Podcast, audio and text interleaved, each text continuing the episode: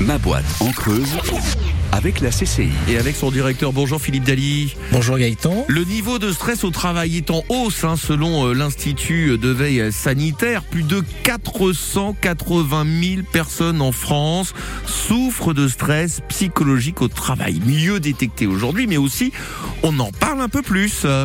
On en parle plus déjà. C'est vrai que les gens qui sont euh, confrontés à ça, on parle plus. On a la médecine du travail, on a aussi euh, euh, dans les organisations des relais en termes de ressources humaines ou des instances représentatives, je, veux dire, du, personnel qui sont là aussi pour aider les gens à s'exprimer davantage. Donc par rapport à, cette question du stress ou du burn-out, où il y a effectivement des, repérages parfois à, opérer, les choses se font plus que c'était le cas auparavant. Voilà.